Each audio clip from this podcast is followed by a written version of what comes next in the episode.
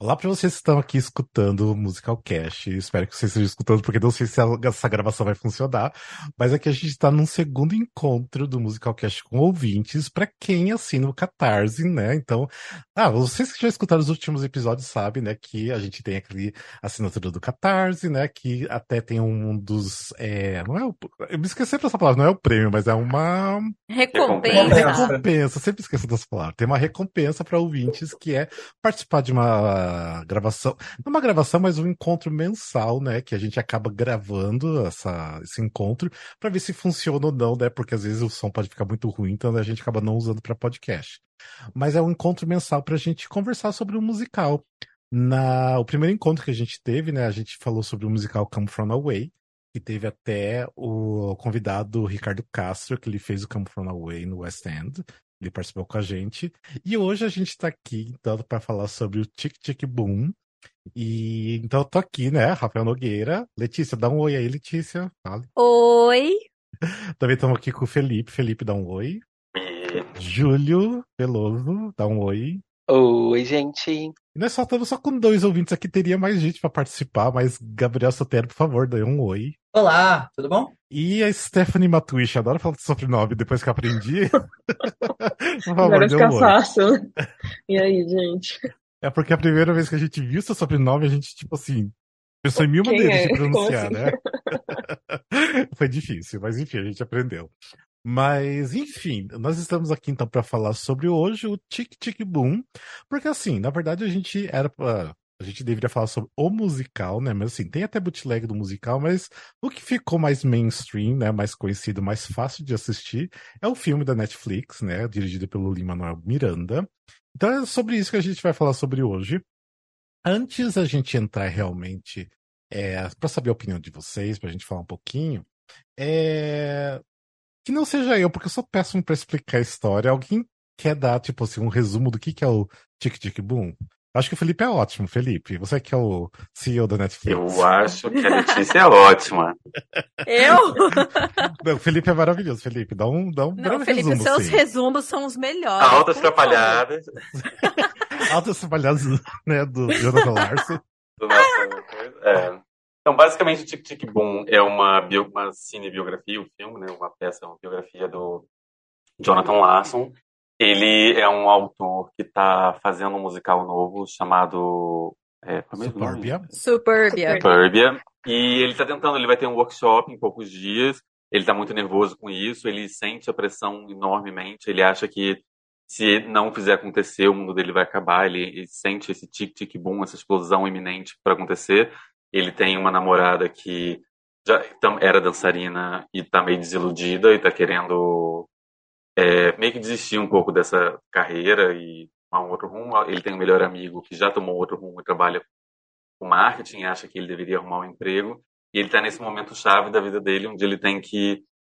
Ele acha que é uma espécie de última chance para ele, ele tem muita essa pressão. E ele está perto de fazer os 30 anos, né? 30 e aí ele fala ele tá isso. Ele perto de fazer os 30 anos, é. É, porque ele acha que assim, você chegando aos 30 anos, você já assim, você tem que ter feito muita coisa já, né?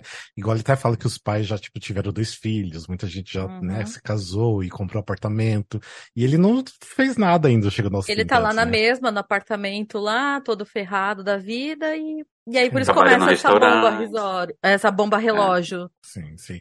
É, e lembrando, né, quem não sabe, de repente, que tá escutando, não sabe o que é o Tic Tic Boom, não sabe quem é Jonathan Larson, é o criador do musical Rent, né, que pelo amor de Deus, tem que saber, Apenas. né? Apenas. Só isso, gente, por favor.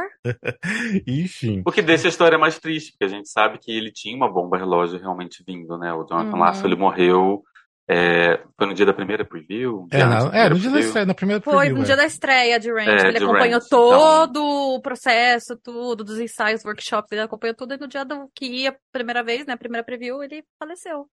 Hum. Então, realmente, ele tinha essa bomba relógio, ele foi, é muito poético que ele tem escrito sobre essa bomba relógio que acabou tendo, acontecendo de verdade, né? É, e o musical, igual você Ai, falou, se né? eu tipo... morro um pouco antes de fazer sucesso, cara, eu vou chegar lá no céu gritando, sabia? Vai chegar, mano, uma barraco. Demanda de volta.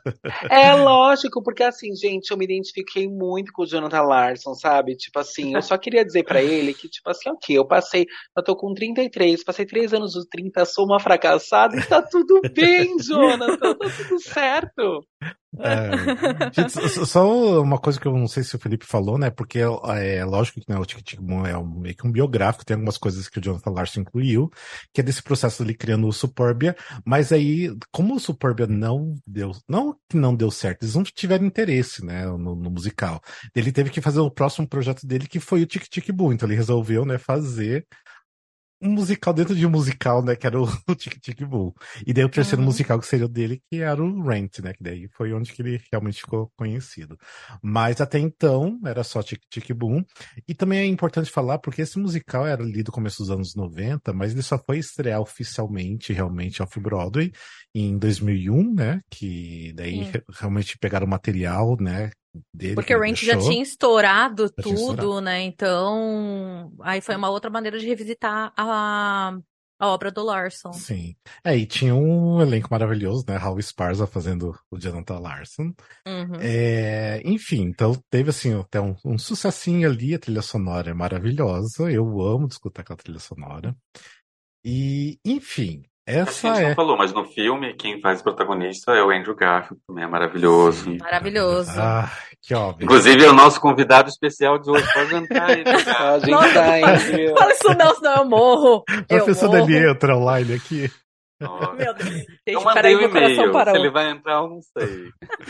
Eu preciso começar mandando. Assim, hello, hello, guy. Eu preciso começar a mandar mensagem para essas pessoas, porque vai que de repente só manda uma mensagem de voz, alguma coisa assim pra gente. Ia ser ótimo. Ah, com certeza. Isso vai chegar na conta secreta dele do Twitter. Ele vai falar: Nossa, devia ter participado. né? Até parece. Ah, mas enfim. Vamos lá então, vamos falar então, eu quero saber a opinião de vocês. É, eu acho que todo mundo aqui assistiu Tic Tic Boom, né? Não tem ninguém que não tenha visto.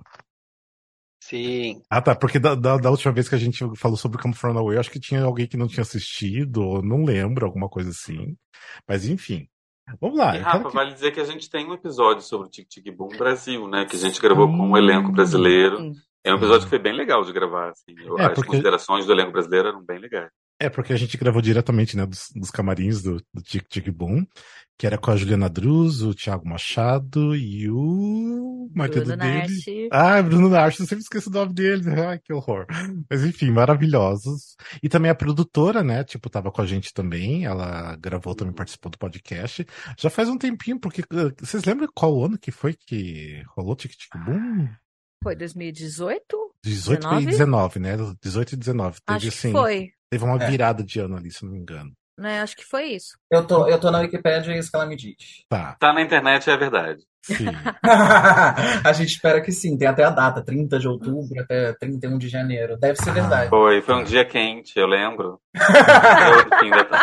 eu lembro que foi o dia, eu e o Felipe, a gente foi lá pra, pra gravar. Lembro que foi o dia que saiu o trailer do, do filme do Cats. Porque eu tava sentado esperando o Felipe, e daí eu tava assistindo o trailer do Cats. Um ícone. Marcante. Um ícone. Marcante. Nunca mais esqueci. Você nunca mais foi o mesmo, né? Eu nunca mais fui o mesmo, exatamente. Mas temos esse episódio, foi bem especial, foi bem legal. Ah, a gente também gravou aquele dia com o Jorge de Godoy, que ele era né, o, o pianista uhum. e também uhum. né, o preparador vocal, o maestro também ali da banda. Então também ele falou um pouquinho ali também sobre o Tic Tic Boom. Mas bora lá, eu quero saber para vocês o que, que vocês acham da obra. Tipo, da obra pode ser até a obra original, porque a gente tem bootlegs, não sei se vocês já chegaram a assistir. E também a gente tem a trilha sonora, que é muito boa, igual eu falei. E temos também agora o filme eternizado, que o filme para mim é um acontecimento. Eu acho que todo mundo acha né, que é um acontecimento de uhum. cinematográfico, né, do musical. Então, o que, que vocês acham dessas. Vamos deixar os ouvintes falar primeiro? Vamos, vamos lá. Muito chique. Depois a gente discorda de tudo. Educada. a ideia é essa, por isso que eles vão falar primeiro. Não, então, assim, ladies first. Fala, então. Vamos lá, Stephanie. É...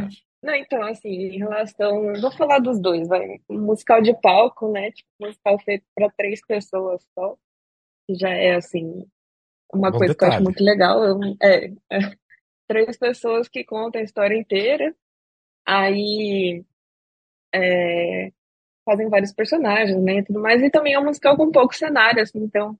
É, é um musical simples, mas que eu acho que retrata muito, assim, é, a vida mesmo. Igual o, o Rachel, tipo, musical do Jonathan Larson, assim.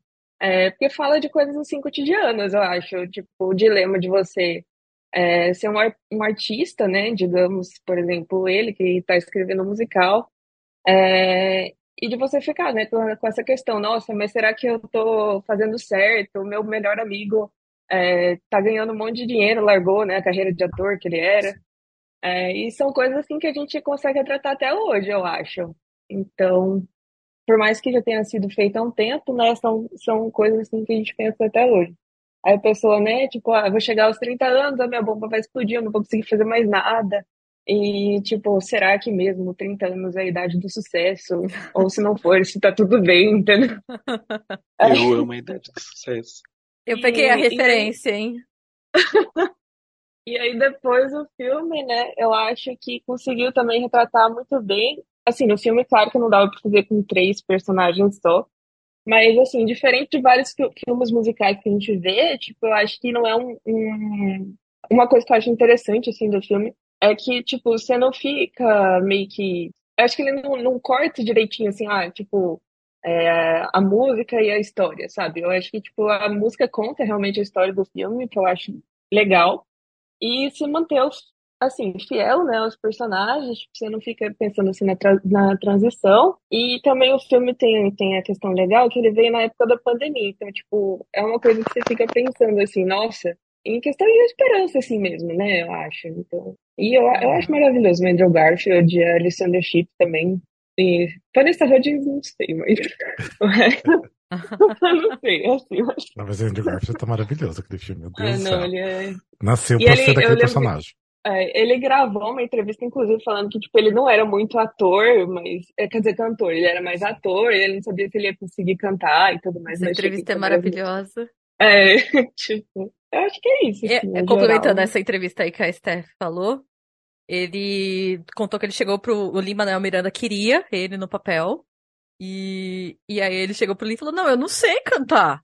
E aí disse que o Lin falou pra ele assim: Então canta qualquer coisa aí, vamos ver o que que é, né? Que ele cantou, o Lin falou pra ele: falou, E você tem coragem de falar que você não canta?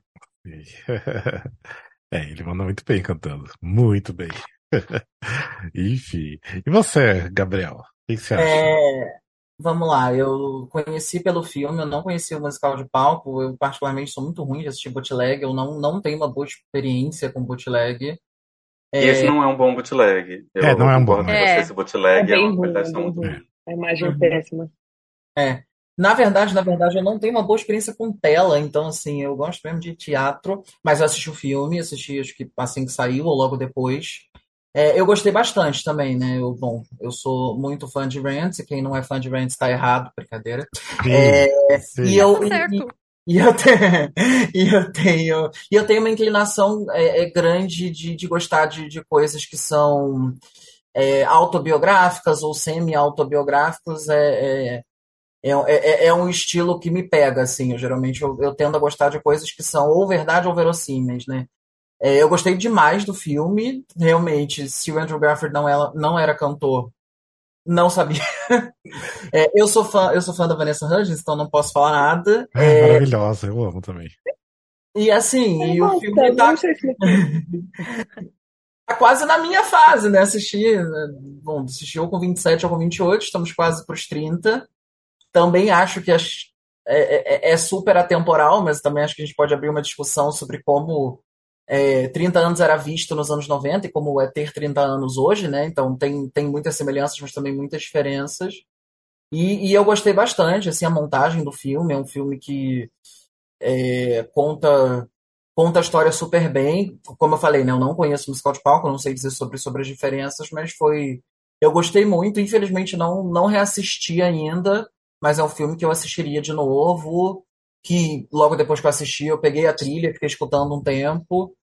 Então eu, eu gostei bastante. Bem, eu não sei tipo a opinião de vocês, mas assim, eu já vi muita gente falando, tendo a mesma opinião, que é o melhor filme musical já feito na história. E para mim é, tipo assim, porque assim, eu já até gravei um episódio de filmes musicais agora, até o Felipe gravou, né, junto com o Vitor que é do canal 16mm, é, e eu falei que eu tenho muita dificuldade de gostar de filmes, filmes musicais, porque eles acabam caindo uma coisa um pouco cafona, às vezes. Eu lembro que você comentou coisa. muito disso lá quando a gente gravou o episódio do. Os episódios, né? Da série de episódios do, das trilhas do, do Tony. Ah, a gente sempre Tony, comentava sim. que tinha filme.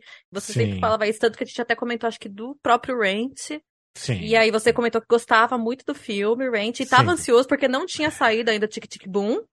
Sim, e aí eu lembro que a primeira coisa quando a gente terminou, quando eu assisti e depois você também falou, você falou, realmente, é um. Eu acho que é um acontecimento. Eu lembro que você usou essa palavra, é um acontecimento. É, e assim, para mim, o filme do Tic Tic Boom, pra mim, eu acho que não tem filme musical melhor. E ainda mais que a primeira direção do Lima Manuel Miranda, então, tipo assim, o cara conseguiu acertar em cheio, assim, na primeira direção, que é uma coisa incrível. Então, eu não sei, tipo assim, pra mim é o, é o que as pessoas, o restante dos produtores, de diretores, precisam se espelhar no Tic Tic Boom pra criar outros filmes musicais que, que te entregam, entrega tudo e não soa tão, não sei, meio fake as coisas, porque muito filme musical parece muito irreal as coisas, sabe? Tipo, por isso que acabo não gostando tanto. E o Tic Tic Boom não tem nada disso, tipo, eu, eu conheço muita gente que assistiu o filme que não, não é que nem gosta de musical, não, não tá antenado em musicais, e se tocaram com a obra, se tocaram com, com as músicas, então é, eu acho que assim é muito especial o Tic Tic Boom. Não sei qual é a opinião de vocês em relação a filmes musicais, mas para mim isso é o definitivo melhor mesmo. Eu, eu não concordo, Rafa, desculpa, eu acho que é, é porque eu também, eu, eu na verdade gosto, assim, se você falou que você acha cafona, eu acho muito mágico nas pessoas saírem cantando do nada totalmente de maneira verossímil. Como disse Gabriel, eu adoro do nada, sai todo mundo dançando, foda-se. Acho que é, para mim faz parte da da magia do cinema, mas ainda assim, acho que outro só para para apontar o porquê, eu não, mas eu gosto muito do filme, gosto muito, mas é, dentro desse, dessa coisa que você colocou de não de do nada as pessoas saírem, né? E, e, e ficar uma coisa fake, às vezes o, o, diretor pode usar isso a favor dele, como foi em Chicago, né? Que todos os números musicais eram um sonho da Sim. Roxy, na verdade. Então tem, tem muita coisa legal. Eu me identifico muito com a história, com, com o filme, porque eu acho que eu tenho muito. Que é isso? Um fio do nada na frente da minha câmera. É, eu me identifico muito com a história. É, é uma história que me toca muito, porque é isso, eu também sou um, um autor, produtor na faixa dos 30 que está aí correndo atrás e pensando, meu Deus, o que, que eu vou fazer da minha vida? Será que agora é o momento de desistir? Porque a gente pensa, e se eu não desistir agora? E aí, eh, como é que eu vou saber é, quando, quando não deu certo mesmo ou quando vai ser tarde demais? Quando eu já 60 anos não deu certo, falar, poxa, não deu certo, estou morrendo. Então, assim, é, é, me, me, identifico muito ali com, com a história, acho que por isso a obra me toca tanto, porque é, é, me vejo ali, ali naquela história. Acho muito interessante a forma como o filme é, é feita, aquela mistura de linguagens, de palco com vida real, com, com tudo acontecendo é, é muito louco como a gente, como eu eu pude me ver ali naquele personagem, porque é isso, você vai você vai, vai existe uma cobrança sobre a questão da casa dos 30, né? Porque a geração anterior à nossa teve uma outra realidade. Então é isso, com 30 minha mãe estava casada, já ia estar, a minha mãe teve filho tarde para a geração dela, teve com 31 anos eu nasci. Então, é, mas é isso, já estava caminhando para um filho, né? Eu tenho 33, ela já tinha dois filhinhos na, na, minha, na minha idade, e a própria casa, o próprio trabalho, a própria vida, e a gente tá aqui, e aí você é artista, vou não sei o quê, e aí você vê os seus amigos que fizeram ensino médio com você, todo mundo tá trabalhando no escritório, todo mundo tá bem, tá viajando, e aí fica esse, meu Deus, o que, que eu estou fazendo? Será que eu continuo aqui ou será que eu vou embora? Então, é, eu me identifico muito com a história, acho muito legal o filme, o filme como ele fez essa, essas ligações, palco com, com vida real, e eu gosto demais das músicas. Enfim, é uma, é uma obra que eu gosto muito, muito mesmo. Acho muito bacana. É só um adendo ali, porque né, você falando da relação, né, você já passou dos 30 e tá tentando e tudo mais. Porque realmente, igual você falou, os 30, os 30 anos têm um peso muito grande. Quem não chegou ainda, eu acho que vai sentir, porque eu tive uma crise de 30 bem, bem pesada. É horrível, mesmo. saibam! É horrível. É horrível. Eu tive uma crise bem. Porque eu me comparava muito com outras pessoas, e tanto que eu cheguei assim a, a, parar de pensar nisso, né? Tipo, tentar focar em outras coisas e não me comparar com outras pessoas que, sei lá, já viajaram o mundo antes dos 30, já tiveram filhos, já compraram um apartamento, e eu, sei lá, tava ainda tentando sobreviver aqui em São Paulo, sabe? Então, é uma idade bem filme... pesada. Eu acho o filme muito legal nisso, na forma como ele coloca os três personagens, assim, porque a gente que é artista, a gente convive muito com o artista. Ah, porque, por causa da nossa vivência, né? A gente começou a estudar cedo, a gente começou a ir pro palco cedo e a gente foi conhecendo gente e a, a vida artística você conhece muita gente. E é isso, assim, você vê, tem lá aquele que ainda está tentando, eu não vou aqui, eu não vou desistir. Tem aquele que falou, gente, é isso, para mim já deu. Falou, valeu, estou indo pro escritório, vou, vou trabalhar na Berrine e abraço para vocês todos. E tem a pessoa que tá naquele lugar, tipo assim, meu, que é, a menina, né? Será que eu vou dar aula? Será que eu continuo, né? Sabe? Tipo assim, é tudo tão tão que, que aí ela, ela quebra lá o tornozelo ou o Luxa, não sei o que acontece o tornozelo dela, e aí bate isso, tipo, meu, e se, e se me acontecer alguma coisa mais pra frente, o que, que eu vou fazer da minha vida, né? Então acho muito inteligente a forma como como o, o, o, roteiro ele, ele coloca essas três situações da vida de quem é artista, assim, o que, o que ainda está na batalha, o que já falou, gente, é isso, falou valeus, e, e de quem ainda está nesse processo de, meu, não sei que se eu, eu faço. não sei o que, que eu faço, não sei se eu desisto ou não. E, e, é, e é, é inevitável a gente que, decidir ou não desistir, eu falo eu como como produtor independente, como artista, como um Jonathan Larson que sobreviveu à louca, que ainda não foi descoberta em minha genialidade, quem sabe em breve, quando morrer, alguém faz alguma coisa minha e percebe que eu sou maravilhoso. É, eu venho puxar o pé, hein? Já tô avisando. Me, me faça homenagens em vida. Enfim, eu dizia, é, a, a, gente que que está nesse lugar de ainda buscar, ainda tentar, não tem como não se comparar, né? Não tem como não se comparar com, com os nossos amigos que foram fazer outras coisas a vida deles, com os amigos advogados, com os amigos médicos, com os nossos amigos engenheiros e falar, meu, é isso, tá todo mundo num lugar, eu, eu, eu tô em outro e o que eu vou fazer, sabe? E tem muita gente de teatro, né, que fica meio que no meio termo. Tipo, meio que desiste da, da carreira de ator, mas acaba trabalhando com uma outra coisa dentro do teatro. Sei lá, vai trabalhar como cenógrafo, uh -huh. vai trabalhar como uh -huh. é, stage manager, não sei, alguma coisa assim, mas porque não rolou pra ele como ator, né? Tipo, ninguém reconheceu. E acaba caindo em outra coisa, mas ainda fica naquele meio termo. Ainda tô no, no, no meio, no teatro, mas não estou atuando, né? Então acontece muito Exato. também. Exato. Ah, Júlio, pensa bem, ó, o Jonathan Larson, quando ia estrear o Ranch, ele já tinha 35 é, anos. É, 35 dá anos. Tempo, é. Dá tempo aí. É, tem você dois conseguir. anos, galera, dois anos. Ah, tique pra você da cabeça aí. Você tem dois anos Exato, Dois anos pra fazer alguma coisa dar certo. Tem que escrever alguma coisa mais triste. Eu escrevo coisas muito felizes. A galera não tá preparada pra rir. A galera quer chorar. Falando em chorar, então vamos falar o, o, quanto que foi emocionante que eu tive essa experiência que a Netflix fez algumas sessões de Tic Tic Boom, acho que em São Paulo e Rio, no cinema. E eu tive a oportunidade de ver, gente, como foi incrível poder ver aquilo numa tela de cinema. Foi muito incrível. Foi. O que eu chorei em casa multiplica por 50 foi o que eu chorei no cinema assistindo. E, e é muito emocionante mesmo o Tic Tic Boom. Eu tava até comentando isso com um amigo esses tempos, a gente tava comentando sobre adaptações. E aí ele falou, ah, o Tic Tic Boom pra mim cai num caso igual ao do Ranch, que às vezes o filme conversa melhor do que com a versão de palco. E a versão do filme, eu tô vendo que muita gente tá com esse raciocínio também. Eu não sei, eu, eu, eu gosto das duas versões, tanto de palco quanto do filme. Então é um, um detalhe que pra mim não importa. Mas eu concordo tudo com o que vocês falaram, que eu ainda não tenho 30 anos, eu vou fazer 28 agora. E eu já tô sentindo essa pressão de você ver a gente que estudou com você. Ainda mais eu que sou mulher, tem aquela pressão ainda maior.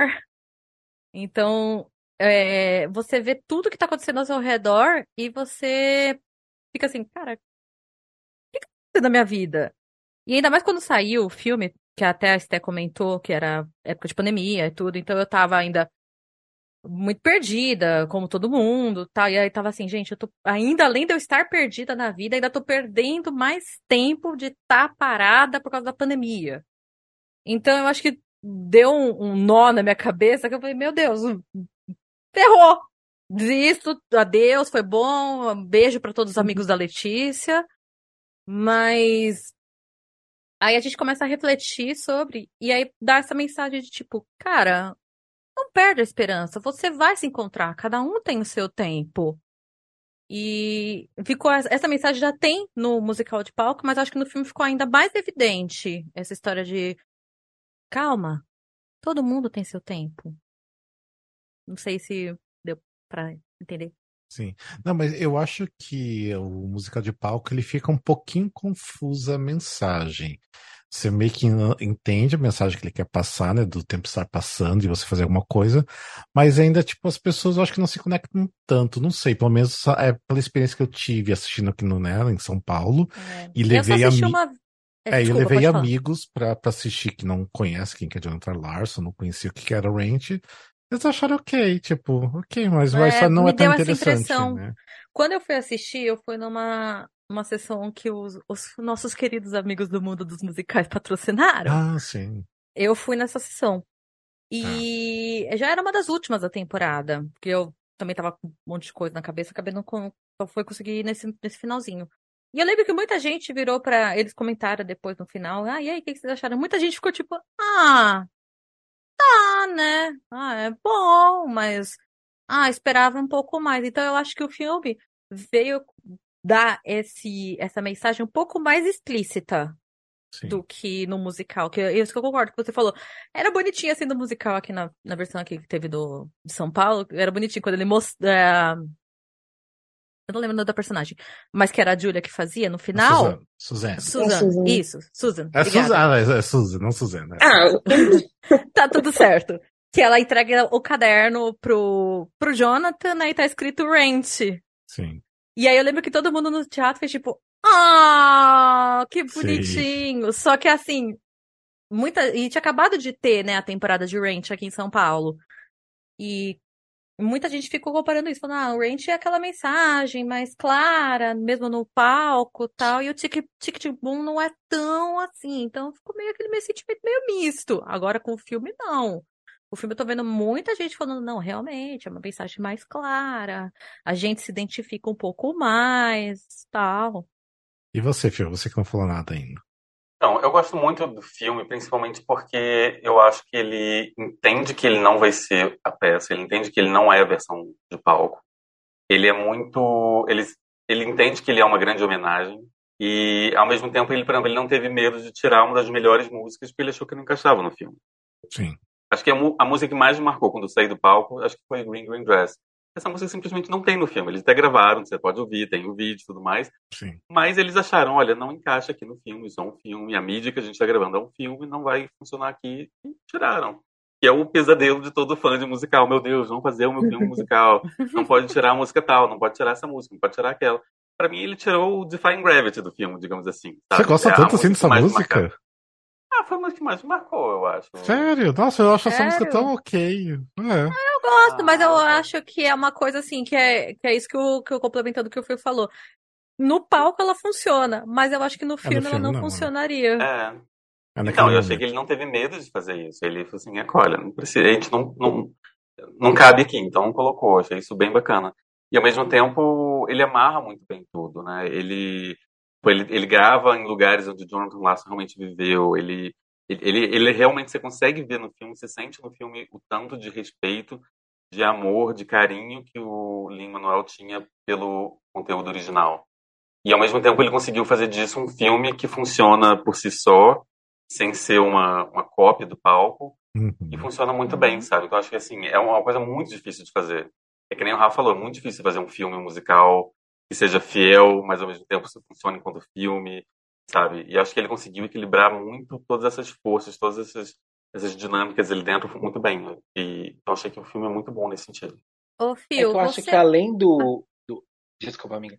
Eu acho que além do, do Lin ser genial já por si só, tem o fato de ser fã, né? Quando você mexe numa obra que você tem muito carinho, você vai olhar com bastante carinho. Você vai fazer de forma com que você vai querer que, que o resultado seja especial, entende? Porque às vezes quando você tá lá só pelo, sei lá, pelo trabalho, você tá lá trabalhando. E quando você tem, tem algo especial naquela obra, é Hum. diferente.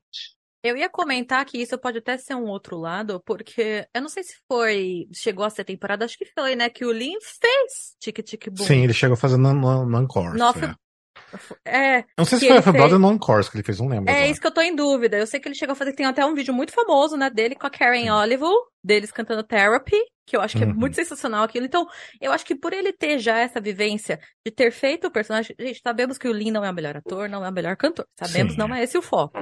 Mas por ele ter tido essa vivência de fazer o personagem e depois revisitar a forma pra poder dirigir o filme, eu acho que isso foi essencial.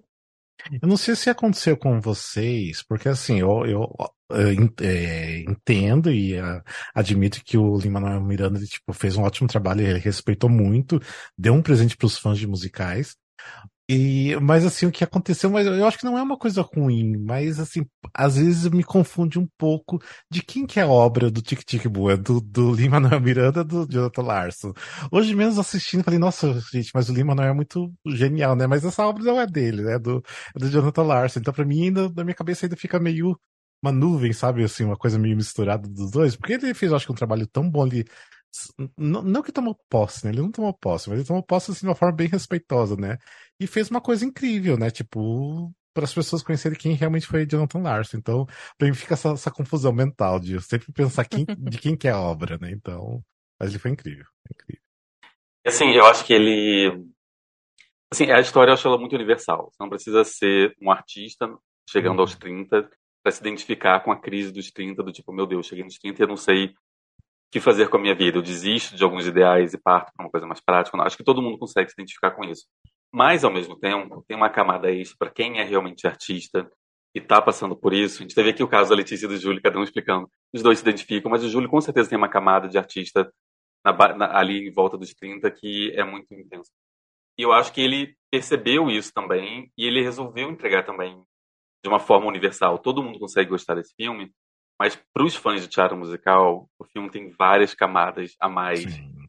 sobre a arte, sobre o ofício É. da arte, sobre, sobre Não, várias coisas ali, né? E é- essas camadas são per- percebidas do jeito que você fala, tipo, pra fã de musical é uma coisa, agora pra alguém que, que nem o Júlio, que é produtor, é uma outra coisa a mais. É, e tem as camadas de É quem tipo o que eu falei, assistir e falar o que que eu tô fazendo da minha vida. E falando em camadas, tem as camadas de quem é fã da obra de Jonathan Larson, tipo de Ranch, quem é fã realmente de Broadway, né? Tipo, quem é fã. Sei lá, tem várias camadas dentro de- das camadas. É porque o Tic Tic Boom é isso, né? É uma metalinguagem, porque é dentro de uma coisa, dentro de outra, enfim, né? Então eu acho assim que ele engloba muita coisa. E o que daí o Lin-Manuel Miranda fez né, nas escolhas de homenagens e tudo mais, trazer muita gente da Broadway pra, pra- aparecer. Igual na cena de Sunday. Isso no acho que- meio de uma pandemia, né, gente? É, no- meio de uma pandemia ele conseguir trazer aquele pessoal. Sim. É, por exemplo, tem a cena que ele tá, né, apresentando ali para várias pessoas, assim, você vê na plateia que, que são as pessoas são só escritores e compositores da Broadway, sabe? Tipo, é na cena de Sunday são pessoas icônicas, né, pessoas super famosas da Broadway também. Uhum. Então, e aquela cena de Sunday, tipo assim, pra quem conhece as pessoas, quem sabe das referências do, do Sondheim É um também ali, não tem como não chorar, não tem como se emocionar naquela cena, porque, tipo, é Uhum. perfeita. É mais do que É perfeita. um aquela deleite cena. aquela cena, deleite pros olhos. Você vai vendo cada pessoa entrando, aí você vê, e aí você vê gente do, do Obsidian, Rent, e aí, Sim. ai, gente, dá um negócio. É lindo, é lindo. Ai, quando entra a Bernadette, gente. Aí, ah, aí, aí, não tem como deixar. Né? Ali não tem como. É, ali é perfeito. e além de tudo, o filme ficou com uma grande homenagem ao Sondheim, porque ele morreu logo depois e ele é... tá dentro da, da, da, história, digamos, muito fortemente. Ele é quase que um defensor da arte ali, né? Ele Sim. influencia é. o Jonathan Larson, que, que influencia o Lin de uma maneira direta, assim, né? Uma, é muito. É, e tem a voz real do, do Steven Sondheim, né? Na gravação lá é a voz real dele, não é o ator. Que não lembro mais o nome do ator, mas que ele é incrível fazendo Steven Sondheim lá. Inclusive o Sondheim super elogiou, né? O sim, ator. Sim, sim. Ah, imagina, né? Fazer ser elogiado pelo próprio. É, não vai ser no som. Demais. Né? Inclusive, é. fica a dica. Se você tá acompanhando a gente, você sabe que no Instagram a gente fez lá um post na época do Tic Tic Boom ah, explicando é quem é quem na cena de Sunday. Ó, vale a pena conferir. É verdade. Nossa, tinha esquecido disso. Quando eu for postar, de repente, se sair esse episódio, né? Eu vou lá postar de novo para as pessoas lembrarem. Realmente. Eu lembro que a gente até comentou que era tipo o Vingadores Ultimato para os fãs Sim. de teatro musical. É os Avengers pro, pro pessoal da Brother, realmente, é, porque é muito linda. Muito... Ainda lógico que poderia ter mais gente ainda famosa, né, do, da Brother ali, mas já tá incrível do jeito que tá ali, então...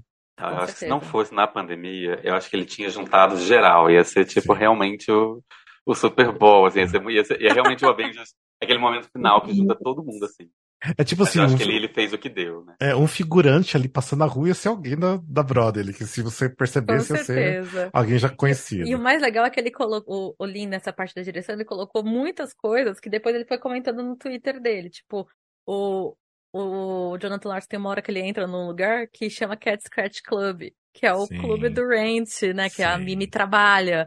Então são pequenas referências que depois ele vai falando, ah, você viu isso aqui, ó? Isso aqui é tal coisa, tal coisa, tal coisa que passa em Rent. Isso aqui tem a ver com Suburbia. É muito sensacional. Logo no começo eu fiquei, eu fiquei assim, nossa, tem um, um número que passa, que é 525,600, eu não lembro onde é o número. Falei, caraca, é isso aí. Mas essa homenagem, né, de convidar o pessoal, como foi uma coisa feita pelo Lin-Manuel Miranda, não é um simples fanservice, é uma homenagem de, de coração mesmo, né? Não é um fanservice ali para fazer alguma coisa. E isso dá, dá muita diferença na entrega final, assim. Isso que eu acho que achei muito legal. É. Realmente podia ser um fanservice mesmo, realmente só para entregar pros fãs, mas não. Ele quis realmente fazer uma homenagem, né? Porque... É, é isso que eu, é, eu concordo, a gente tava falando, foi o que eu falei, né? O filme, ele, ele tem um diferencial porque ele foi feito por alguém que é fã da obra, né? Que realmente admira e a obra. por alguém de, de da obra. De, é, exato. Então, é, só uma pessoa que tem muito carinho por aquilo teria a delicadeza de entender o quão essa cena seria simbólica, né? Seria importante. É. Sim. Uma outra coisa que queria chamar a atenção também é o quanto, assim, e é genial que o Jonathan Larson tenha feito isso, já que era sobre ele, e que o Lin não tenha passado panos, mesmo com toda admiração, é o quanto o protagonista é um cara muito falho. Ele é um cara Sim. que, por diversas vezes, ele é um babaca. Tem hora que você fala, tem hora que você tá com raiva dele. As atitudes dele não são. Você para pensar que ele escreveu sobre ele mesmo, sobre a experiência dele, e depois alguém que te admira muito resolveu fazer a sua visão sobre aquela pessoa, eles não suavizaram, eles mantiveram ele um cara que era genial, mas que erra pra caramba e que erra nas suas relações, mas que tem um, um sonho ideal e que, sabe, eu achei que foi muito interessante como não foi chapa branca, não foi tipo, sei lá, Cazuza feito pela mãe do Cazuza, sabe? Foi uma coisa muito tipo assim, é isso, ele, ele é essa pessoa, então vai errar e vai fazer as merdas, entendeu? Nossa, Achei Cazuza... muito bacana que eles tenham mantido isso. Nossa, pegou pesado agora. não, porque musical Cazuza é horrível, eu acho. Eu não gosto. Sinceramente, eu não gosto. ah, eu gosto. Ah, eu adoro. Ah, eu, eu gostei eu também. Eu, eu amo esse musical. Mas ele é bem grosso com a mãe dele. Mas, não, mas, não, mas realmente, mas eu acho que assim mostra como realmente, né, a parte humana, né? Tipo, é, as pessoas isso são que eu assim. achei legal, né? Que tu manteve isso e, tipo, é aquilo que o pessoal tava falando, é tão atual ao mesmo tempo que não é, que a gente, hoje a gente consegue ver essas, essas esses problemas que tem, né, dele ser esse humano. E ninguém eu acho que nos anos 90 não tinha tão, assim, né? Quando estreou, o musical não era tão em evidência. E hoje a gente consegue ver e falar, não, cara, ele é humano. É, eu tô esperando ele só. Pode falar, pode falar, pode falar, quem quer falar? Não, eu ia falar que ele, tipo, ele percebe que ele precisa, né, das pessoas, assim, na vida dele com, com o decorrer, assim, do musical. É, é isso que eu quis dizer assim com o seu cotidiano, né? Que tipo assim, é, é, são coisas que a gente se relaciona, assim. E, tipo, também na questão de não desistir, né? Que ele nunca desistiu, de fato, assim, de, tipo, embora ele tenha tido todos esses problemas, ele não desistiu e no final ele acabou conseguindo apresentar. Inclusive, ele apresentou super bem, né? Porque, de certa forma, assim, tipo, tipo a história do, então ele conseguiu dar uma apresentada de alguma forma. É, e você é. falando desse lance de precisar das pessoas, de relações humanas, ele escreveu uhum. isso no, no Rant, né? Porque assim, no Rant era pessoas uhum. precisando de outras pessoas, dependendo de outras pessoas para sobreviver, e um tentando ajudando o outro, né? Aquela coisa, né? Ninguém uh, é só mão de ninguém. E então ele sabia fazer bem isso, sabe? Então ele incluiu no, no seu próprio musical, né, sobre isso. Então acho que era muito da essência do, do, do Jonathan Larson, né? Uhum. E até tem uma cena no começo, né, que o amigo dele, o Michael, fala, né, pelo menos do filme, que ele tinha que começar a economizar dinheiro e não ficar gastando, né, para fazendo festa e tudo mais. Ele fala, Sim. tem coisa melhor que gastar, né, o dinheiro, né, com amigos, né, dando festa para amigos e tudo mais, porque, ou seja, ele tinha essa coisa de relação, de, de querer bem as pessoas, os amigos que, que tinham ao redor, mas, obviamente, né? Acho que pela questão de ser tão focado em algumas coisas, ele acabava meio, meio sendo escroto, né? Principalmente com a, com a namorada, né? Com a, com a uhum, Susan, né? Então. Acontece. Acontece. né? Mas uma coisa que eu queria falar, porque eu ainda assim, tô num sonho assim muito grande que algum dia eles vão montar o Superbia do jeito que o Jonathan Larson imaginava, porque Nossa, o Super... agora eu acho que dá, hein? É, Nossa, eu ia perguntar isso. É, porque o Superbia, é pra quem atual, não, gente. não sabe, é, era ele queria na verdade fazer uma versão musical do 1984 do George Orwell, que fala, né, que é meio que essa do Big Brother que a gente tem hoje, tá em alta aí, né? Mas ele não recebeu os direitos, né, pra fazer essa adaptação musical. E ele começou a criar a sua própria história que contava a história de um futuro que as pessoas eram meio que alienadas pela televisão, pela mídia, por uma tela, na verdade, não pela TV, mas por uma tela, e que as empresas, né, tipo, grandes corporações usavam, né, dessa influência para conseguir o que quisesse das pessoas. Ou seja, a gente tá vivendo isso, né, com TikTok, Instagram. O cara, assim, o Jonathan Larson estava muito à frente do tempo. era muito incrível. E não tinha como fazer isso na época, né? Mas hoje eu acho super sim, viável. Sim. É, tanto que fala, é né, que tipo assim, o musical seria assim com várias pessoas com né, televisões na cabeça e tudo mais, porque as pessoas estavam sendo controladas pela, pela, pelas telas, né? E então, assim, eu acho que assim, super ia ser legal ter esse musical hoje em dia. E por uma pequena música que a gente tem do Superb, que é o Sextet, né, do, uhum. do Superb que a gente tem no filme, a letra é maravilhosa, tipo assim, realmente descrevendo muito bem as coisas e, tipo, as, a, o uso das palavras também era muito incrível. Eu acho que, assim, o Jonathan Larson não era um digamos, um poeta, igual de repente era o, Sondheim, mas ele sabia utilizar muito bem as palavras, sabe? De combinar uma palavra com a outra. Ele era mais simples na, nas palavras, mas ele, ele era um sabia usar muito bem. né, do Sondheim. É. Quem sabe se ele tivesse ficado Sim. mais tempo, se não se tornaria um, porque você vê que a, nitidamente a diferença entre Ranch, Tic Tic Boom e essa música do Suburbia. Você Sim. consegue ver nitidamente a, a evolução dele. Sim. É, então, assim, meu sonho é que tivesse música Superbia, que eles, sei lá, começasse a desenterrar, né, os papéis, as músicas, para fazer uma montagem, pelo menos, né? Ia ser ótimo. Aí eu fiquei curioso agora, é, quem tem esse texto, quem tem essas músicas, quem tem essa partitura, como seriam os direitos? É, eu, eu sei incrível. Que, eu sei que todo esse conteúdo, tudo que estava no apartamento do, do Larson, foi para uma biblioteca, acho, de Washington, se eu não me engano. Então você, assim, uhum. até consegue o acesso, lógico, não é nenhuma pessoa que vai lá, ah, vou pro, né, pro, pra biblioteca ver. Você tem que Não, mas se Lima Manuel Miranda for lá, vão dar o acesso. é, você tem que ter, tipo, motivos porque você quer ter o acesso a isso. Pouquíssimas pessoas vão ter, obviamente, né?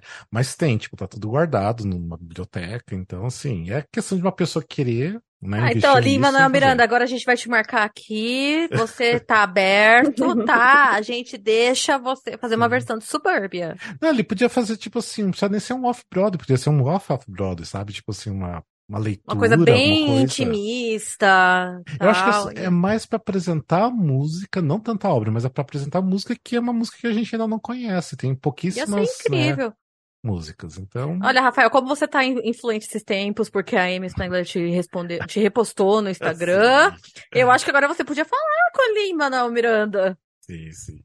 É, falando isso, a Amy Spenger, que era a Susan, né, no Tic Tic Boom, lá, me repostou, fiquei super feliz. então, tá, ganhei meu dia, mas enfim. Mas que mais? Alguém quer falar mais uma coisa do, do Tic Tic Boom? Bora lá. Olha, tem uma cena também que eu queria destacar, que eu acho muito linda. Já é totalmente spoiler para quem chegou até aqui no episódio e não viu o Tic Tic Boom. Vergonha para você, mas vou dar um spoiler é que ele não consegue montar o Superbia. Né? Ele, a, a, a, gente liga para ele e fala, olha, quem se interessou? E ele meio que se desespera e ele, o que, que eu faço agora? E ela fala para ele uma coisa que assim, me arrepia, me emociona. E é, e é isso, né? Que ela fala, escreve o próximo. Se não der certo, você escreve o próximo, você escreve o próximo, você escreve o próximo. Porque é isso, a vida do artista é isso, vai ficar tentando até você encontrar o seu público, você achar a sua arte, você... E, e a gente sabe que por ser autobiográfico, ele vai insistir, ele vai escrever o rant, ele vai conseguir, ele vai morrer. Então, assim, quando ela fala aquilo, parte do coração, você sabe que é um começo de uma trajetória curta, e aí você lembra de tudo. Aí você vai, se foca ainda mais no personagem, que é uma pessoa real. Você pensa em tudo que ele representou para você como Sim. artista. Então, essa cena, para mim, me, me, me, marca muito quando é, a gente ele, fala com ele. É, porque ele trabalhou no Superbia por oito anos. Então, você imagina você escutar isso, ah, não, você começa. Quando é que você vai começar o próximo, né? Tipo, ele não uhum. consegue acreditar que ninguém vai se interessar pelo Superb, ele tem que começar o próximo. Então, são. Não que é oito anos jogado fora, porque eles viram o trabalho dele, mas. Tipo assim, descartado em segundos, sabe? Tipo assim. Nossa, sim, oito anos descartado em segundos. Ai, gente, oito anos escrevendo um negócio? Não, vocês vão montar o que eu quero, não vou escrever outro. eu tô achando que o quê? Que eu tenho tempo? É, mas... Eu já tô é. perto dos 30 anos, tá na hora. É, aqui ainda no Brasil ainda você ainda até conseguiria produzir uma coisa que você, você acha que daria certo, mas a da Broadway, como é uma coisa muito comercial, e eu ele tava né, querendo vender, tipo, lá eles vão descartar hum. realmente, né? Então. É, o, é, é muito caro, né? Tipo, o negócio também. É, então, e eu acho que nem tinha como, que é isso que o Rafa falou, ele era um cara muito à frente é. do tempo dele. Sim. Então, eu acho que, sei lá, ele escreveu isso em meados dos anos 90, 80, pensando assim, gente, 2020. Sim. É, e tanto é, no filme fala, né, tipo, que o musical seria muito caro para ser off-Broadway, né, porque precisa de muita tecnologia, muita coisa, e o musical não iria ser, ser bem no, da Broadway porque ia ser muito caro também, né, tipo, hum. ninguém ia querer Sim. colocar o dinheiro para montar o Superb. Eu vim, eu vim pesquisar aqui, eu sou uma pessoa muito curiosa, né, aí eu vi que, que tem um tweet do, do Lin-Manuel Miranda, na época que, que lançou o filme, é, ele fala que um, um, dos grandes desafios de lançar o Superbia é que existem várias versões e uhum. várias revisões, e ele recomenda para quem quiser saber mais um livro chamado Borehole Days do, do Jay Collins. Eu tô louco por esse livro. É, alguém teria que fazer é, decisões de roteiro que o Jonathan Larson não fez, né? Então Sim. Pode ser que perca um pouco a personalidade, talvez. Que ah, se mas... ele mesmo estava em dúvida, quem é enfim, o Lima Manuel Miranda ou qualquer, qualquer Oito pessoa anos pra... ele não tomou decisões. ah, mas por favor. Mas isso poderia ser feito, isso poderia ser feito porque o, o Tic Tic Boom, quando foi lançado off-Broadway em 2001, eles pegaram 80% do material original do Jonathan Larson e o restante eles teve que recriar, remontar alguma coisa, colocar alguma coisa nova para dar liga, para dar certo. Então, assim, eu acho que é ok se você colocar coisas a mais, mexer no material, mas, mas manter a essência. Manter a essência e para que né, atinja o público e pelo menos para mostrar a obra, né? Então não precisa ser uma montagem. Né, Mas o concerto, galera, tá é. tudo bem. Um concerto, uma gravação para um álbum, tá tudo bem, é, né? Tá tudo certo. E nunca teve, né? Nunca teve, nunca teve. Tipo, depois que ele morreu, ninguém nunca fez nenhuma sim, leitura, né? Sim. Tem um álbum do. Eu não lembro como que é o nome do, do álbum, acho que é Jonathan Larson Sings, talvez, não lembro. Mas tem várias músicas, mas acho que só tem uma que seria do Superb ali no meio. São várias músicas que nunca entraram no musical dele, que ele só foi escrevendo, enfim. Mas assim, então a gente não tem música do Superb. A gente tem assim, o Sextet, que é do. Né, que apareceu no filme.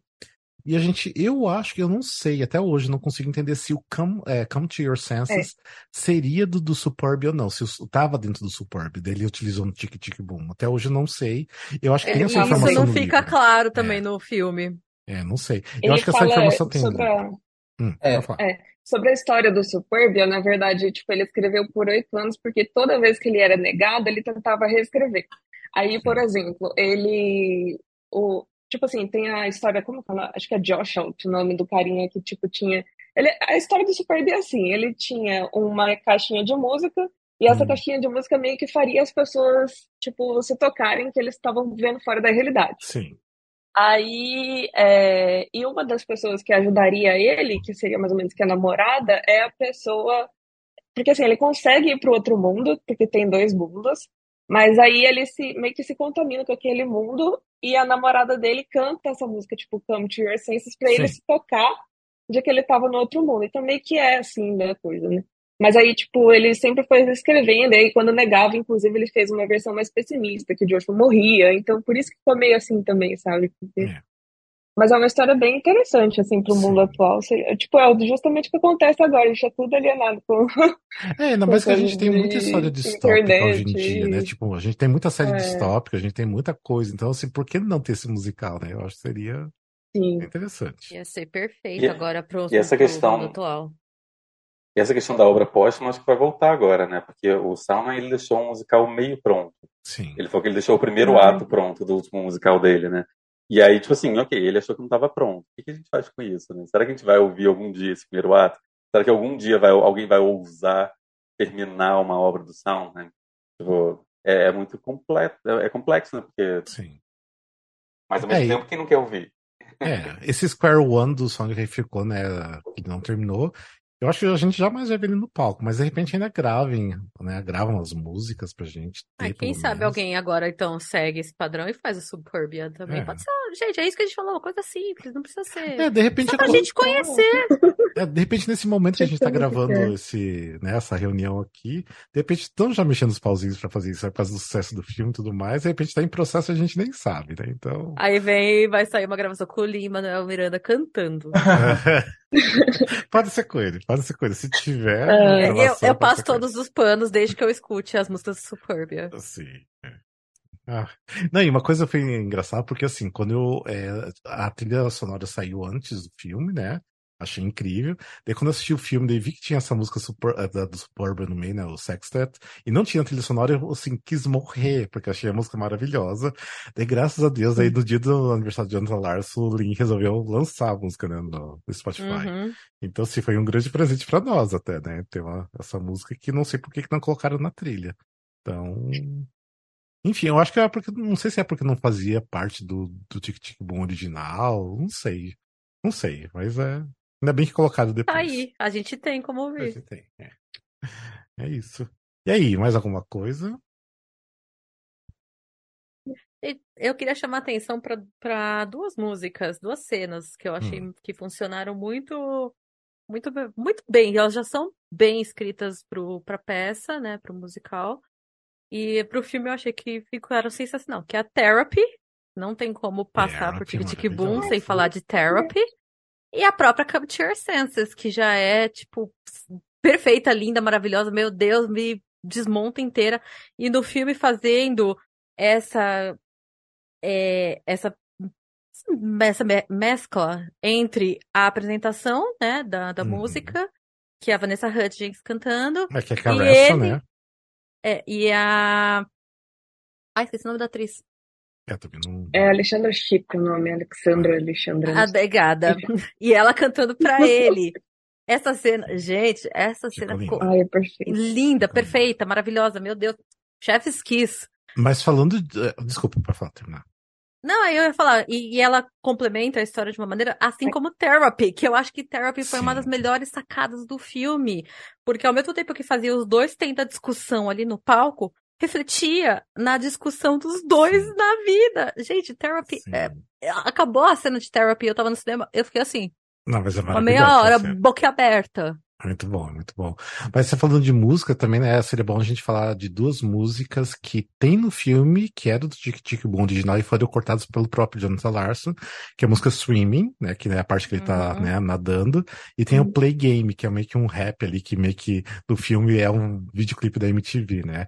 São duas músicas que tinham no Tic Tic Boom original, mas o Jonathan Larson, quando fez as primeiras apresentações, já cortou ali, né? Do... E o, o Lin resolveu trazer porque achou que seria super adequado. Acho que o Swimming era uma música que o Jonathan Larson gostava muito, que ele né, ficou com dó de cortar. E o Lin Manuel Miranda achou que fa faria muito sentido colocar no filme, né? Porque e precisaria fez, ter. Né? E fez, e fez, porque aquela cena do swimming é maravilhosa. É, tipo... é maravilhosa. Eu lembro quando eu vi essa cena no trailer, que foi antes de eu saber que era cena de swimming, eu falei, gente, que, que é essa? e é, um, é o ponto que ele, tipo, vem na cabeça dele o, o Come to Your Senses, né? Tipo, é o momento que ele tem a ideia da música, porque é o momento que ele tá vindo pra realidade, né? Tipo, ele tem que focar ali no, no que ele precisa terminar aquela música, e então é um ponto bem chave ali do, do filme. É muito, muito bom. Muito bom. E aí, algo mais? Eu não sei vocês, mas agora todo meu aniversário eu já coloco 39. Ah, tá, versão. é, tá chegando, tá chegando. Eu já fico assim, ano passado eu coloquei no dia do meu aniversário, eu fiquei assim, meu Deus do céu, eu estou fazendo 27 anos, meu Deus, Sim. daqui a pouco eu vou fazer 30, não tá legal isso aqui. E aí me deu crise dos 30 anos aos 27. Ah, eu acho, eu acho que a gente pode, não sei, falar um pouquinho sobre a, a semelhança e a diferença, né? Tipo, porque assim, eu tinha, ao- acho que ao contrário de vocês, bom, assim, os, os que já chegaram aos 30 estão dizendo que a crise foi forte, mas eu tô super ansioso pra ver o que a vida me reserva, assim. Tudo bem, Você eu tá não com sou- quantos anos? eu tô com 28 pra 29 esse ano, então tá chegando o 39. Então tá, Mas vai eu ser uma merda. eu tô super ansioso. Nossa, que eu conheço tanta gente que. eu Não vou nem falar que, que teve glow up, mas eu tô super ansioso. Tipo, que, que é um. Sei lá, eu, eu, eu, eu, eu hoje sou muito mais. Não é inteligente a palavra, mas assim. Mas Eu sou- maduro. Eu sou muito mais maduro, É. mais esperto de quando eu tinha 20. Tipo. Sim. Ah, beleza, também não, não cheguei em lugares que eu queria chegar. Eu não tenho filho, não sou casado, fico me comparando. Ai, meu Deus, não consigo cuidar de um de um cacto. Mas. Mas eu penso, caramba, pô, se eu pudesse, né, voltar pro 20 hoje, eu não voltava, eu era muito burrinho. Eu, eu acho que a casa dos 20, cada idade do 20, 21, 22, 23, te dá muita diferença na, na vida. Tipo assim, te dá um crescimento muito grande. Depois dos 30, não tanto mais. Nos 30, assim, eu acho que 30, depois que você tá com 35 e um pouquinho mais pra frente, não. beleza. Mas eu acho que a, a idade dos 20 é muito importante. Eu acho que é muito. define muito, né, quem você é. aí, Na casa Sim. dos 20. Então, assim, por isso eu acho que é muito complicado. Quando você chega nos 30, você ganha, eu acho que um, vem uma realidade, vem um. Ah, vem muita coisa, eu acho que nos 30. É bem complicado pra, pra falar. Então. Ah, eu não, mas eu, eu, eu, tô ansioso e, e eu acho que se eu tivesse. Eu acho que se eu tivesse 30 nos anos 90, eu, eu, eu estaria mais assustado. Ter, ter 30 nos anos 2020 é, é uma coisa que, que me, não é que me anima, mas que, que, que me conforta mais e que eu consigo ver de uma forma mais positiva. Me ensina. A gente pode, pode É, falar eu sobre sou isso. pessimista também. Mas lembrando, tá? Eu não sou, eu não sou artista, não sou produtor, não sei se isso muda muita coisa. Acompanho, claro, amigos que, que, estouraram cedo, amigos que estouraram mais tarde, amigos que não estouraram, enfim, eu acompanho, mas Ah, mas é o lance universal. acho que isso pode falando. mudar um pouco a minha percepção né, né, na minha própria relação com o filme, com a história. Eu sou um cara que trabalha em escritório. É, não sei se isso muda muita coisa, mas. Ah, você é o Michael do, do, né, da história de Tic Bom, que é o cara que largou, né, a vida de, de boêmio pra trabalhar em escritório, trabalhar com, né, publicidade e pra- porque é o que dava certo, né, pra ele, né. E, e deu certo, porque ele existiu até esse Michael, é um, e tá vivo até hoje, né, não morreu com HIV, com AIDS, e enfim, né, então... É, eu me considero muito Michael. Eu fiz faculdade de cinema. Dos 20 aos 30 eu achava que em algum momento eu ia acontecer, eu ia trabalhar com cinema, eu ia escrever um roteiro, alguma coisa assim. Eventualmente eu fiz 30, comecei a trabalhar com publicidade, trabalho já 9 anos com publicidade. Segunda-feira eu faço 39. Eu tô 10 anos pós Tic Tic Boom, digamos assim. E realmente eu fui para um outro caminho. Eu- achei uma forma de trabalhar com publicidade que ainda envolvesse a arte de alguma forma, né, que foi trabalhar com stream. Mas eu fui um pouco isso, assim. Em algum momento eu perdi a minha ideologia, tipo, eu vou ser artista e de que eu ia divulgar a arte dos outros. Tava tudo bem, assim. é, Você falou de Nada de 39, errado com isso. E eu vou ser 40 e 23, né? Tipo, vou fazer 40 agora. Isso aí é tipo daqui um, um mês e meio. Então. Mas é, então isso que é interessante, porque quando eu tava chegando nos 30, eu tava com muita crise. E hoje em dia que eu vou tô prestes a fazer 40, eu tô muito feliz que eu vou fazer 40. Então, assim, eu acho que. Acho que você se sente mais desiste. maduro, mais confiante. Né? Então. Que a gente desiste, dane-se. É, acho que é isso. né? A gente, a já entendeu que a A vida é gente uma vai, vai acumulando cansaço. A gente É. só fica cansado das pessoas, de todo mundo, do tempo, das coisas. Ah, não deu, não deu. Ei, oh. A gente aprende Ah. que nada mais vai mudar agora, não tem mais como, né? É só Ah, ladeira abaixo. não, é. Ih, ih, ih. Não, mas, aí- mas aí o que, que eu faço? É, é, bom, eu nunca, eu nunca comecei uma carreira de, de artista, né? Mas o que, que eu faço? Desde que eu comecei a assistir teatro musical, eu falei, vou fazer aula de canto. Isso faz 14 anos, eu tô enrolando até hoje, mas eu tô É, aí eu falo, não, gente, um dia eu vou fazer aula de canto, vou alugar um espaço, vou cantar. Se tiver duas pessoas, tá bom, vou cantar, tá tudo tranquilo. Então, Ó, assim, eu vou. é Eu vou, eu vou. Não, eu, pretendo- eu vou em karaokê, eu vou em karaokê toda semana. Mas eu penso, pô, eu vou lá, né? Tô ganhando meu dinheiro aqui no escritório, no, na, na vidinha, né, normal. Vou lá, um dia faço alguma coisa. Eu, eu tenho o pai de um amigo meu, sei lá, com 50, gravou um CD. Com o dinheiro que ele ganhou no escritório. então, eu, eu tive válido. sonho dele. trabalho que com 47, tipo, decidiu assim, meu aniversário de 50 eu vou tocar guitarra, e ele tocou lá guitarra pros 50 amigos dele ali, 100 amigos dele, e foi super legal também. Ai, meu último aniversário eu fiz um show. Ai, É. fiz mesmo, chamei todo mundo e é isso, meu amor. Quem gostou, bate palma, quem não gostou, paciência. Então, de estar de quebra-barraco. Ai, ai. Não, mas eu acho assim, é questão de não ter mais idade para as coisas. Eu acho assim, hoje em dia a gente já entendeu isso, que você pode estar tá mais velho e tá fazendo pela primeira vez, né, o que você sonha. Então tá aí, tá tudo bem, né? É, Exatamente. é fazer, é fazer, na verdade. né? É, o Então, importante é fazer, independente da idade. Sim, sim. É, eu tô vendo eu tô- falo isso, aí eu tô tipo, ai meu Deus, amanhã. Meu Deus, eu vou fazer 28 esse ano. Não, eu mesmo assim, tô, né, beirando os 40 já, e eu sei que ainda vou fazer muita coisa que eu nunca fiz antes, agora na, na casa dos 40, e tô feliz por isso. Então, vai dar certo, vai dar certo. e aí, mais alguma coisa? Fechamos. Não? Fechou? Olha só, tudo quieto agora. Hum. Não falou. Ah, mas acho que deu pra. Eu gostei Eu só queria falar que Ah. Tic Tic Boom deveria ter ganhado mais prêmios, porque não ganhou quase nada e merecia. E eu fiquei muito, muito puta. Obrigada. Eu Ah, deixei minha revolta, porque a gente sabe que a academia é uma bosta, mas devia ter sido. Eu devia ter ganhado mais prêmios. É, muito Sim. me admira. A academia costuma é, premiar filmes que, que É. falam sobre o viver artístico, né? Porque rola uma identificação, né? Quem tá avaliando. Então, é, normalmente rola a premiação para esses filmes. Então, Mas nem indicação Olha, ela teve deve ter se arrependido. né? Ela deve ter É. se arrependido de não ter dado pra ele. Porque quem acabou ganhando foi o cara que deu tapa lá. É, galera, então, né? Não, é que agora o Andrew Garfield é o novo Leonardo. DiCaprio, né, gente? Virou meme, ele ser indicado e não ganhar. Então, eu ainda acredito que ainda vai vir o Oscar dele. É pra ter vindo por esse filme, mas não veio. Tá tudo bem, bola pra frente. Vai fazer mais musical e tá tudo certo. Muito bem.